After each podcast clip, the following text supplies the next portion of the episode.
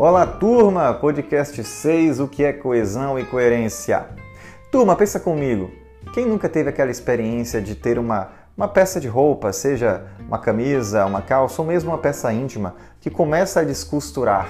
E aí vai descosturando com o tempo e vai descosturando mais e vai descosturando mais e aquela peça ela vai se desfazendo, ela vai se transformando numa peça feia, numa peça sem sentido, sem uso, sem funcionalidade e você de repente joga aquela peça no lixo. E por que isso acontece?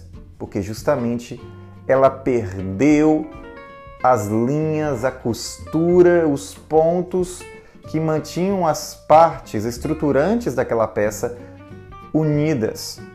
Com o texto acontece exatamente a mesma coisa. Nós chamamos esse processo de amarra das partes textuais em prol da criação de uma unidade de sentido de coesão. E também chamamos praticamente a mesma coisa, mas agora entre as ideias que compõem um texto, as várias ideias que dialogam entre ideia primária e ideias secundárias, que dialogam num parágrafo ou mesmo num texto como uma composição é, é, final, chamamos de coerência. O conceito de coesão e coerência são interdependentes. Não há coesão sem coerência, ao menos num bom e efetivo texto, e não há coerência sem coesão.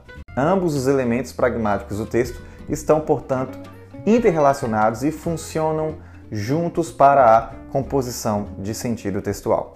A coesão por meio de recursos linguístico-gramaticais que vão garantir a progressão do texto por meio da relação entre as estruturas textuais.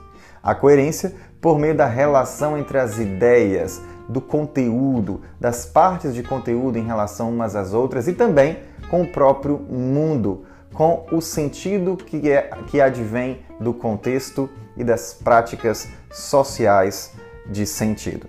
Então, convido vocês a assistirem ao Screencast, no qual vou falar sobre coesão e tipos de coesão, e depois a lerem um texto no qual eu vou falar sobre coerência. Até mais, pessoal!